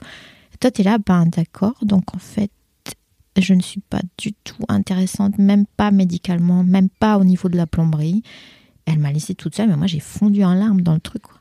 je me suis dit euh, ah ouais? Eh ben d'accord je vais donc remballer euh, les trucs qui vont pas je vais m'en occuper toute seule parce que parce que c'est quoi le choix que j'ai? Et c'était une femme c'était une femme qui n'a pas pris le temps de me demander est-ce que vous avez des enfants? Oui, non, parce que normalement ça fait partie de l'anamnèse chez une gynéco. Bah non, ça ne s'est pas fait. Bam Dans ta gueule. Euh. Bah non. Je suis pas d'accord. Ou alors, pour te donner un autre exemple de, de femme encore, euh, je suis allée à un apéro il y a pas longtemps. Rien à voir avec la maternité, c'est un truc euh, semi-professionnel avec plein de gens. Et j'ai rencontré une collègue de, de mon ancien travail qui vient vers moi les bras ouverts. Oh ouais, ça, ça me fait plaisir de te voir. euh, Comment ça va Je dis, ça va bien. Seconde d'après, elle me regarde. Elle se dresse comme ça, les mains sur les, les hanches. Elle me dit, t'as pas d'enfant. Texto, citation. Waouh. Et là, tu fais quoi? T'as ton verre de champagne? Tu dis attends chérie, euh, j'enlève le canapé, accroche-toi à ton verre ou c'est quoi l'histoire? Enfin, co- comment cette conversation a atterri dans mon utérus? Excuse-moi, mais je comprends pas. Il y a quand même une violence là-dedans que que je voudrais juste euh, euh, exprimer. Aujourd'hui, ça va pas du tout, mesdames. Enfin, euh, euh, non. Et c'est pas messieurs, parce que cette question ne m'a jamais été posée par un homme. Jamais. Jamais un homme n'est venu me voir en disant Mais enfin, mais, mais t'as pas d'enfant? Mais qu'est-ce que tu fous? Jamais. Donc tu. ça, me, ça me laisse bouche bée. à quoi c'est dû, tu crois? Euh, je sais pas. tu leur, as, Euh, je- tu leur as déjà demandé Non, à ces parce femmes que qui sur viennent le te voir comme ça en leur disant mais pourquoi tu, me- tu, tu vois de faire preuve d'un peu de vulnérabilité à ce moment-là et de leur dire tu sais que ça me blesse Non, parce que sur le coup, je suis. Alors, je suis pas quelqu'un qui a une répartie euh, de ouf, tu vois. Donc, je- j'ai un peu du mal à. euh, sur le coup, ça me fait. il n'y a rien qui sort. Et j'ai envie de partir. j'ai envie de changer de sujet. Souvent, je change de sujet. Et. Et ça me fait tellement mal, si tu veux, ça fait une implosion. Et je me dis. oh, Bon, ok, c'est encore cette question. Et j'ai encore jamais eu de réponse. Je- J'ai pas de tac au tac. J'ai pas. euh, j'ai pas ça. Le chip n'a pas été implanté, donc Mhm. euh, donc du coup bah non, j'ai jamais demandé. Par contre, j'ai demandé à des hommes. Euh, et, et encore une fois, je me retrouve dans mon milieu semi-professionnel et et je pense que euh,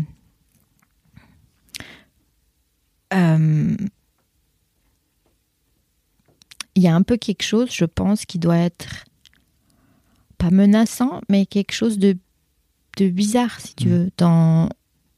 Mais t'as pas fait ça, mais pourtant on est fait pour. Euh, tu vois, je pense qu'il y a quelque chose de- d'un peu bizarre, d'un peu. Alors que non, c'est juste que ça ne s'est pas fait. Pourtant, je, je suis bien une femme, je, je fonctionne comme une femme, je, je peux vous. Je vous assure, j'ai tout vérifié. La plomberie fonctionne bien. bah oui Euh, puis c'est fou parce que j'ai un peu l'impression aussi que tu es en train de te justifier d'une forme de valeur que tu aurais en tant que femme quoi tu oui, vois parce qu'on donne l'impression que t'en as Ouais. pas. Euh, juste pas du tout, quoi. Et euh, c'est lourd. j'imagine C'est très très lourd.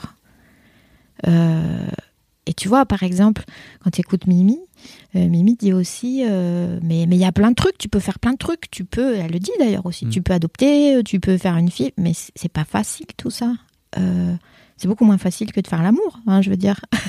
Bien sûr donc du coup, euh, bah, le plan qu'on te propose, il va être beaucoup plus compliqué. Alors oui, tu peux le faire. Elle a raison. Euh, oui c'est un Effectivement, parcours du combattant quoi c'est une éventualité, mais ça peut aussi détruire ton couple. Ça peut aussi te détruire toi physiquement, euh, moralement. Il y a un livre qui est euh, qui est paru au Canada qui s'appelle euh, bah, s'appelle Nullipar d'ailleurs et qui est euh, qu'on peut avoir en PDF à download en ebook euh, où il y a plein de femmes qui parlent de, qui parlent de ça, qui euh, soit qui ont effectivement eu des enfants, qui ont adopté des enfants, donc tu as, le, t'as tout l'éventail du truc, mais c'est pas quelque chose de facile qu'on nous propose. bien sûr Et, et je pense que pour une femme qui a eu des enfants, le fait de dire bah t'en as pas eu, ça veut dire qu'on peut pas te partager là-dessus. Ça veut dire que bah ah bah merde, je peux te parler de rien, tu vois en gros. Et c'est à chaque fois ça me fait de la peine parce que je me dis bah si tu peux me parler plein de choses. Moi il y a plein de choses qui m'intéressent mais elles sont beaucoup moins c'est peut-être ça aussi, elles sont beaucoup moins accessibles. C'est super facile quand tu es une femme de dire bah allez, on parle gamin. Parce que c'est facile, parce que, parce que quand t'en as eu, ben, tu sais comment ça se passe. Bah T'as oui. t'as- t'as pléthore de sujets sur lesquels tu peux échanger, ça s'arrête jamais, il y en a des tonnes. Alors que quand t'en as pas, tu vas dire faut, faut s'intéresser à toi quoi bah il faut creuser un petit peu plus quoi donc du coup c'est du boulot donc bah non dans le cadre d'un apéro euh, non ça va pas se faire quoi et là tu te retrouves encore une fois euh, allez retourne dans la salle d'attente c'est Ouais. bon et c'est super blessant tu sais tu te dis oh, bah si quand même j'avais plein de choses à dire et puis moi je suis curieuse donc je m'intéresse aussi à ce que tu penses mais peut-être d'autres choses et c'est aussi ça qui est difficile tu sais quand t'en as pas euh, et que ben, autour de toi tout le monde en a. Alors moi, il m'arrivait des trucs, même des copines à qui on avait dit qu'elles pourraient jamais avoir d'enfants parce qu'elles ont des tas de trucs qui vont pas, et ben paf quand même. Et là, tu dis, il y a que moi que ça marche pas. Là, tu te sens Mhm. tout seul, euh, tu, tu te sens euh, nul. Alors nul, lipard, voilà. Et, et tu te dis bon, alors même elle ça m'a marché, ben, c'est que moi ça doit être vraiment, vraiment, vraiment merdé chez moi. euh, pour plein de raisons. Et dur avec toi hein. oui, oui, aussi. Mm. Et, et puis, j'ai j'ai une amie qui était ma prof de violoncelle qui, qui est tombée enceinte il y a pas tout à fait deux ans, il y a un an et demi. Et avec qui euh, je, me, une copine que je voyais souvent, donc on, s'était rapproché un peu. Et, euh, et donc elle tombe enceinte dans des conditions un peu compliquées. Le papa était pas, pas avec elle, tout ça. Donc euh, bon, on en parlait un peu. Et puis elle me dit, mais tu sais, t'inquiète pas, euh, quand euh, quand le bébé sera là, euh, moi je serai pas une maman comme ça. Hein, je vais pas te mettre mes seins dans la tronche parce qu'il faut que j'allaite. Et puis euh, je vais pas t'envoyer des photos de mon gamin. Et puis alors surtout, si je le fais, tu me le dis. Tu sais, dans ma tête, il y a une petite voix. Je me suis dit, bah, je vais pas te le dire parce que ça va te faire de la peine si ça arrive déjà. Donc, bah non, mais je peux te garantir à 99% que Mhm. tu vas m'envoyer des photos de ton bébé et que potentiellement tu vas allaiter en me mettant un de tes seins dans mon visage. Et c'est exactement ce qui s'est passé. Mais dans un espace, tu vois, je l'ai vu, j'avais l'impression qu'on faisait fast forward, tu sais, je, Mhm. je l'ai vu, il y a eu le moment de la Cut. naissance. Dans un film, ça se Et après, c'était pas la même personne. Et c'est ça qui se passe aussi pour nous, c'est que nous, oui, on change, mais beaucoup plus lentement. Tu sais, ça se fait. Bah, euh, voilà, on apprend des trucs, on grappille, on voyage, on fait des tas de choses, mais ça va pas au même rythme, on change pas au même rythme, on n'évolue pas au même rythme. Et donc pour nous aussi, c'est difficile. C'est juste pas difficile de la même manière. Alors oui, il y a plein de galères quand t'es maman. Là, je, crois tout de suite, euh, aucun problème. Mais on est, nous, on n'est pas pareil, mais ça veut pas dire qu'on n'a pas de galère non plus. Tu Ah oui. vois? Et ça veut pas dire qu'on veut pas en parler. Ça veut juste dire que la disponibilité des mamans n'est plus la même qu'avant. Et donc, du coup, nous, on se retrouve quand même dans un vide. Et ça, c'est difficile. Elsa, merci beaucoup de revenir. Eh ben, merci de me faire revenir. Je fais jamais ça, tu sais. Non mais vraiment, je fais jamais ça. C'est-à-dire que vraiment, en gros, euh, j'avais un déj juste après notre euh, notre interview Ouais, tu m'avais dit. et je l'avais et sur le moment, tu vois, j'avais la sensation d'avoir euh, bouclé l'interview et que j'avais terminé et tout. Je vais faire mon déj et tout, je reviens et j'étais en repensant un petit peu à, no- à notre discussion, je me dis mais j'ai pas fini en fait. C'est marrant parce que je suis sortie, j'avais la même sensation. Je me suis dit, ah, c'était trop bien. Je descends l'avenue, je sais plus comment ça s'appelle, et, euh, j'arrive au café. Je me dis, ah mince, il y avait encore ça, il y avait encore ça, hum, j'ai pas dit. Ouais, mais quand même, c'était bien. Alors ça, d'expérience, je sais que les gens ont toujours la sensation d'avoir oublié des trucs. Et ouais, Mais moi, j'ai jamais eu la sensation, et j'en ai fait vraiment beaucoup, d'avoir, ok. euh, de pas avoir conclu une interview. Donc ça m'a un peu saoulé. Merci beaucoup de revenir. Je t'ai proposé de revenir. Ah ouais, moi j'ai adoré. Je me suis dit, ah mais trop cool, génial. C'était il y a une semaine. Ouais. Comment, comment, euh, déjà, est-ce que il s'est passé des trucs dans ta vie euh, par rapport au à ce sujet? Est-ce que cette, cette discussion a créé des trucs chez toi? Ouais, parce que pour moi, euh, bah, ça a commencé en fait quand je t'ai écrit, donc ça a commencé plus tôt. Après, je me suis dit, bon, c'est un peu comme tous les trucs qui ont été importants dans ma vie que j'ai fait, je l'ai fait, puis après j'oublie. Mm. Et puis après, il y a des conséquences où il n'y en a pas. Et, euh, et là, le fait est donc que tu m'as invité. Et, et pour moi, ça avait commencé là, parce que c'était pour moi le moment où j'ai touché un fond. Alors, je sais pas si c'est le fond, le fond, le fond, mais j'en ai touché un. Et je me suis dit, non, euh, faut que ça change. Ça va pas continuer comme ça. Et donc, euh, j'étais continu, j'étais en train de, euh, j'étais en train, enfin, j'écoutais des podcasts, beaucoup, les tiens entre autres. Et je me suis dit, euh, il y avait entre autres un podcast qui s'appelait euh, Sois sage et parle fort, je crois. Mhm. Et c'est euh, et c'est cette expression où je me suis dit, sois sage, oui, beaucoup, beaucoup. je suis le parfait caméléon. Tu sais, comme tu me disais à un moment d'interview, tu m'as dit, mais, mais ça va, ça, ça va, ça a l'air de bien aller. Et je me dis, mais pas du tout. pas du tout, du tout. Et je me suis dit, bon, donc il manque parle fort. Et donc pour moi, du coup, c'était, il y- il y avait quelque chose de logique de dire, bon, euh, il faut que je partage, il Mhm. faut que je le dise, il faut que ça sorte. Et donc c'était ça. Et, euh, et une fois que je l'ai eu fait, donc quand je suis sortie, j'avais euh, j'avais cette impression de je l'ai fait, ça y est, et puis d'un coup, ok, et maintenant, il faut que ça continue. donc du coup, quand tu m'as dit reviens, je dis d'accord, je reviens. Je sais pas, te serais invité toutes les semaines, hein, tu sais. Dommage, dommage.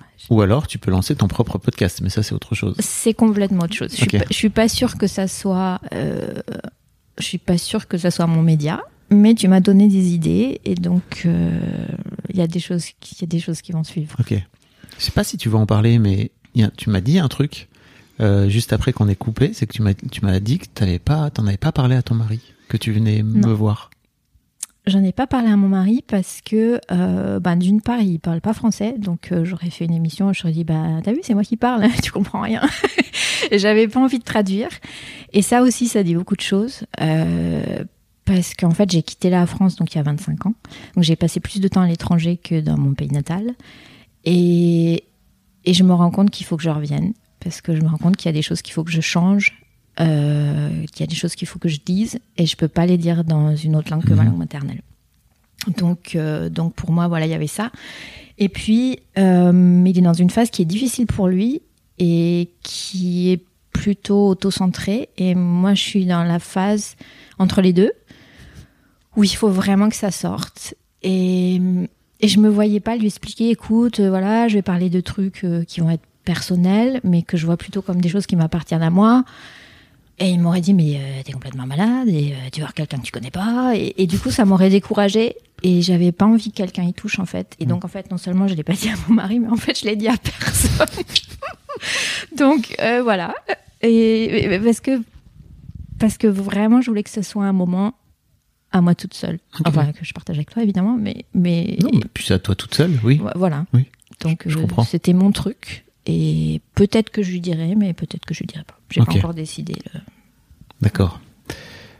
Pour revenir à cette interview pas terminée, moi, en fait, en vrai, j'ai envie de te poser une seule question, puis on va voir euh, à partir de là d'où ça vient, mais c'est comment ça va aujourd'hui? J'ai beaucoup réfléchi à cette question. J'ai complètement oublié de te demander ça. Euh, ben en fait, ouais, j'ai beaucoup réfléchi à cette question parce que déjà j'y réfléchissais avant. euh, et, et quand tu me l'as posée, je me suis dit, ah, il a trouvé la bonne. ah Et euh, en fait, j'ai envie de te dire, j'ai un pied dans une chaussure et l'autre dans l'autre. C'est-à-dire que il y a toute une partie de moi qui est super vulnérable et qui est toujours. Je sais pas si tu connais le de Françoise Dolto, le livre qui s'appelle Le complexe du homard. Mhm. La carapace. Euh, voilà, mais j'en ai pas. Et donc du coup, je me balade en fait depuis très très longtemps avec une carapace dans laquelle on a foutu des coups, plein de coups. Euh, depuis en fait depuis plus ou moins toujours. Alors ça sonne un peu tragique, évidemment, j'ai pas passé euh, des années à pleurer dans mon coin, mais quand même, je me suis pris plein de coups. Euh, que ça soit dans le milieu euh, préscolaire, scolaire, euh, post-scolaire, professionnel, il y a toujours eu des coups plus ou moins importants. Et puis en plus dans le milieu, enfin dans, le, dans, ma féminité, si tu veux aussi, donc... et je me suis retrouvée en fait à la fin de cette phase, hum, milieu 2022, où j'ai commencé à me dire, ça va pas du tout, il faut aller voir quelqu'un. J'ai commencé à avoir des pensées euh, dont j'étais pas très fière. Suicidaire. Euh, voilà, pour, pour citer mais- le chanteur. Et, euh, et le pire, c'est que personne m'a pris au sérieux. Enfin, je suis allée voir, euh, j'en ai parlé. Je dis, mais je, je sens que ça va pas. Je, je sais pas, j'ai des pensées bizarres. C'est pas mon, je suis pas comme ça d'habitude. On a Euh, parlé à qui? J'en ai parlé à une amie et j'en ai parlé au psy. À ton psy? Ouais, que la même qui m'a posé la question de pourquoi êtes-vous au monde Ah oui. et, et elle m'a regardé, je- et elle m'a regardé comme si je lui disais, je sais pas, je pensais qu'en sortant j'allais faire les courses chez Aldi, tu vois. Et, et, je lui ai redemandé, je lui ai dit, mais je sais pas, vous trouvez ça normal? Et elle me dit, oh, enfin, oh, on va pas en faire un plat, quoi. Et là, je me suis dit, euh, ben, ben, ok, d'accord. Ah ouais. Et donc, voilà. Donc, donc il y avait ça, et et il y a toujours. Et je me suis dit, bon, c'est pas moi. Je sais bien qu'il y a un truc qui va pas, il y a un truc qu'il faut que je prenne au sérieux. Et c'est là que je me suis dit, ok, il y a aussi un truc, c'est que cette femme, elle travaille pas dans la langue maternelle. Et c'est là où j'ai commencé à me dire, ok, c'est parce qu'il y a un point que sémantiquement ou linguistiquement, elle peut pas toucher et elle y arrivera pas, quoi qu'elle me demande, parce qu'il y a toujours un truc qui va traduire. Et, et pour moi, ça marche pas. Mhm. Et donc, je me suis dit, bon, bah, faut que j'aille chercher ailleurs. Et donc, bah, j'ai cherché de l'aide, euh, j'ai cherché de l'aide euh, sur les podcasts, j'ai cherché de l'aide sur Internet. Je suis toujours en train de chercher, j'ai pas fini de chercher. Donc, je suis toujours un pied dans le super vulnérable, en même temps un pied par rapport à ce dont on parlait dans la première partie de l'interview où je te disais, euh, bon, il y aura pas de maternité. C'est toujours douloureux, je crois que ça sera toujours douloureux. Mais je suis en train de me dire, ben, il y, a- quand même une vie, quoi.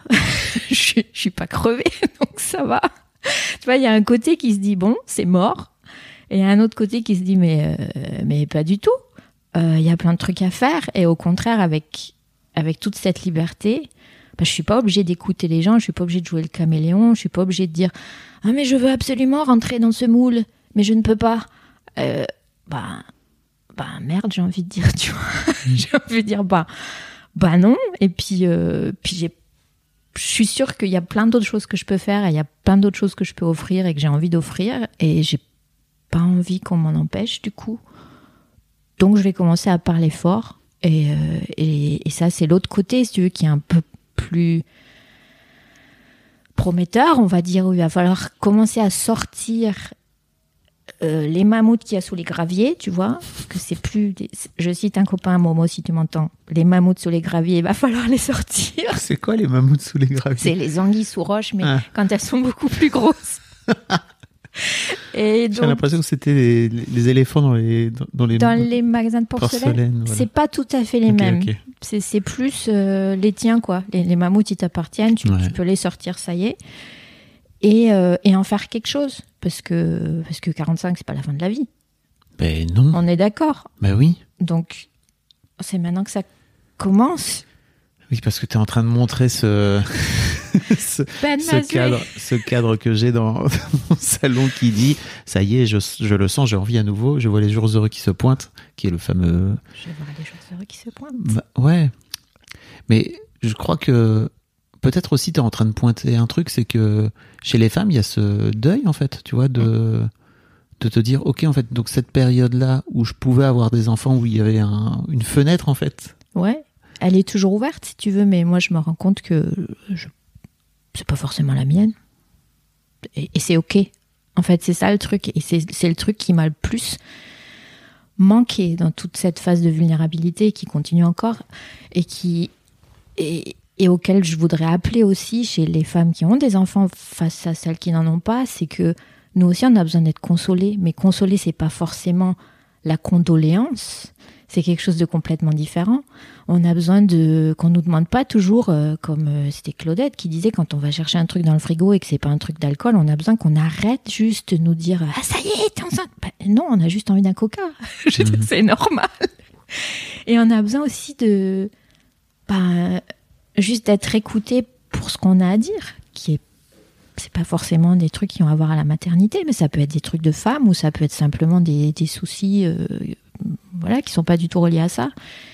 Mais il y a une forme de consolation qu'on n'obtient pas, et parce que justement on essaye de nous faire rentrer dans ce moule tout le temps. Mais déjà pas forcément on en a envie, ou peut-être qu'on peut pas, et peut-être que ça aussi c'est douloureux, donc faut pas shooter dedans, tu vois, c'est ça le truc. Et donc, euh, donc voilà. L'autre truc que j'ai oublié de te demander, et là vraiment je me suis dit, mais Fab, t'es nul parce que elle t'a tendu une perche et là t'es complètement passé à côté. J'ai fait ça moi? Non, moi. Oui, tu m'as tendu une perche, oui. D'accord. C'est que cette fameuse phrase de ta psy là, pourquoi es-tu au monde Mm. T'as l'impression aujourd'hui, j'ai j'ai bien compris qu'elle t'avait emmerdé cette question. Ouais, ouais, ouais.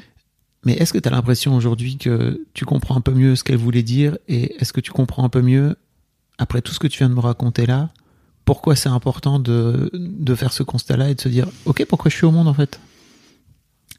Pas encore tout à fait. Euh, c'est un peu quand tu rentres dans un tunnel, tu sais qu'il y a un truc au bout. Euh, T'en es parfaitement certain que tu vas pas atterrir dans un mur. Mais je le vois pas encore et je vois qu'il y a plein de détours et j'ai, j'y suis pas encore. Je, je comprends le sens, j'ai bien vu. À ton- quand tu m'as regardé, tu me dis mais, mais oui évidemment. Dit, Eh oui, oui, mais tu es beaucoup plus loin que moi, Fabrice. Tu Ah, as déjà dit- une longue barbe blanche. J'ai pas dit, c'était pas du tout. euh, Non, en fait, tu, tu m'as dit que cette question t'avait énervé Ouais. et je comprends pourquoi elle t'a énervé. Hein. Mais je trouve que c'est une bonne question qu'elle t'a posée à ce moment-là. oui. Peut-être pas dans le bon timing, j'en sais rien en fait. Pas du vois. tout. Parce que moi, j'y suis allée super vulnérable. Ouais. J'y suis allée et je suis toute pétée. Euh, j'ai mes rayures de zèbre, ça fait des zigzags et voilà, je, je sais plus. Enfin voilà. Et elle me balance la question de quand t'es déjà le zèbre avec tes rayures bien parallèles. Mais euh, ben non. Mais t'as pas, t'auras jamais des rayures bien parallèles, enfin. Un petit peu. Ben non. Mais peut-être pas. Mais t'as déjà vu un zèbre se changer? Il change pas, il est juste. Comment tu le sais? Ben, un zèbre, c'est un zèbre, il est né comme ça avec ses rayures, il va Oui. pas changer, quoi. Je sais bien, mais. Il y a pas un moment donné où le zèbre dit alors attends, bouge pas, je vais mettre mes, ray- je vais mettre mes rayures bien Ça, parallèles. Tu sais pas. Bah non. Enfin, je sais pas, la science s'en aurait parlé quand même. Peut-être. Mais tu vois, c'est ça aussi, je trouve. Je, je me dis que, en t'écoutant et tout, je me dis que c'est ça aussi, c'est que t'attends un truc qui va peut-être venir, alors qu'en fait, en vrai, il est déjà en toi, tu vois. Oui. T'attends de ranger tes rayures, mais non, en fait, tes rayures, elles vont pas bouger, t'es comme t'es. Oui. Et là, t'as complètement raison, mais j'ai pas encore fini d'écouter le podcast. J'avais fait que deux jours. Donc, je suis à l'introduction Ah, du mois de novembre. tu parles du podcast Trouver sa raison d'être Ben oui, là, t'en es déjà au 29, je sais, je suis en retard, mais je pouvais pas tout faire. Mais oui, je sais bien. C'est pas. Je suis même pas sûr qu'à la fin tu trouves, hein, tu vois. C'est juste. euh, c'est Non, mais au c'est un moins, ça travail qui est intéressant. Au moins, ça m'aide parce que moi, ce qui m'a, en fait, ce qui m'a énervé dans le truc, c'est que euh, pour moi, c'était pas le bon moment. J'avais Mm. envie de parler de tr- d'autres choses. J'ai pas osé lui dire parce qu'elle m'a balancé ça en fin de séance, genre vraiment deux minutes avant la fin. J'étais dans- dans- déjà dans mon manteau et tout, et et c'était genre bon bah à la prochaine parce qu'on n'avait pas de rendez-vous fixé ni rien. J'ai dit mais, ah, mais n'importe quoi. Mm. Et j'avais envie qu'on me décortique un peu le truc, qu'on m'amène à, à réfléchir, qu'on me dise ben voilà, c'est- bien que tu sois là quand même. Alors que moi, j'étais dans la phase où je me disais mais c'est pas du tout bien que je sois là, je sers à rien dans ce monde. Donc, je balance la question Ouais. pourquoi vous êtes? Et moi, je lui ai vraiment répondu j'ai pas demandé à y être. On m'a pas demandé mon avis. Ouais. Et sortez-moi de là, quoi. Je suis dans le mauvais film. Et tu vois, c'était ça ma réponse. Et, et, voilà, ça m'énervait. Mais ça, de toute façon, on te demande jamais à venir au monde. Hein. Et oui, je sais bien. Et les enfants que tu fais, ils ont pas demandé non plus, quoi. J'ai appris. J'ai appris. Mais après, je, je donne un conseil pour les gens, peut-être qui écoutent. Je trouve, je trouve ça intéressant, tu vois, quand t'as ta psy qui te, ou ton psy qui te pose une question qui te secoue, de revenir. Alors, j'ai bien compris que c'était pas forcément la, la, là où le bon psy pour toi par rapport à la langue et tout, mais hum, je trouve ça intéressant de revenir et de dire, alors tu vois, cette question-là, elle m'a énervé. Enfin, tu vois, dans la séance d'après, Ouais. elle m'a secoué. En fait, je trouvais que c'était pas le bon timing, voire même de lui dire, t'es qu'un con, t'es qu'une conne. Ta question, elle est complètement à côté de la plaque et voilà pourquoi. C'est toujours cool. Ça permet d'avancer au moins. Ouais, et le truc, c'est que là, il y a le caméléon qui, qui vient dans l'image, Mhm. qui dit Mais non, si je dis ça, elle va me trouver naze, et, euh, et j'ai pas envie, et il faut qu'on continue à travailler ensemble, et donc je vais pas lui dire ce que je pense, parce que là, tu vois le truc, quoi. Donc, Ah oui, t'avais raison. C'est comme si tu vas chez le dentiste et tu dis j'espère que j'ai les dents toutes nickel, hein, parce que vraiment. Ben ouais, mais tu rigoles, mais je lui dis au dentiste. non, mais je suis comme ça. moi. Je me lave les dents trois fois avant d'y aller. Je dis, mais non, mais il n'y a pas de tartre. Hein, il n'y en a pas. Hum Il n'y en a pas. Que je suis parfaite. C'est ça, c'est chiant d'être parfait, en fait, faut le dire. Ouais. D'ailleurs, c'est pas possible. C'est chiant fait. de vouloir être parfait, C'est ça. à tout prix. Et Oui. surtout pour les autres. Oui. C'est encore plus chiant. Aussi. Je suis très chiante, mais je commence à assumer. Ça va. Ouais, c'est très chiant envers toi surtout. Oui, C'est pas envers les autres. je sais. Ouais, c'est c'est ça. Ok. En fait, un dernier truc, c'est que tu disais tout à l'heure que il te reste encore plein d'années à vivre, que t'as que 45 ans et que t'as encore euh, toute ta tête et toutes tes Mes jambes. bras et mes jambes. Toutes mes jambes. Et effectivement, la vie, elle est encore longue. Ouais. Euh, mais surtout, je crois qu'il y a un truc que tu, tu captes pas, c'est que effectivement, t'as pas d'enfant et j'imagine à quel point c'est un, un, un truc qu'on te retire peut-être, tu vois, mais c'est surtout une liberté folle à laquelle t'as accès toi aujourd'hui, qui est, bah t'as pas d'enfant. C'est-à-dire Ouais. que c'est une contrainte en moins dans ta vie qui est euh, immense, quoi. Qui est très très En grande et termes de très li- très longue. En termes de liberté. mais on te la présente pas du tout comme ça en fait. Mm. Le truc c'est que c'est que moi j'ai eu besoin de d'arrêter de parler à un certain nombre de personnes en fait. Alors pas, pas dramatiquement comme je le dis, mais de, me- de prendre de la distance par rapport à un certain nombre de personnes parce que tout ce qu'on me présentait comme modèle, pour moi, c'était des modèles d'échec. C'était des trucs où t'as pas fait quelque chose, donc t'auras pas quelque chose, donc il te manque quelque chose. Voilà. C'est toujours le truc de négatif, négatif, négatif. Et en fait, il y avait personne qui me disait ben, ce que tu viens de me dire, c'est-à-dire, euh, mais attends, euh, cinq minutes, euh, ça va. Enfin, il y a un plan que t'as pas fait, mais il y a mille plans à côté que tu peux faire. Et il m'a fallu un temps fou pour réaliser ça, quoi, pour réaliser que ben n'importe quoi.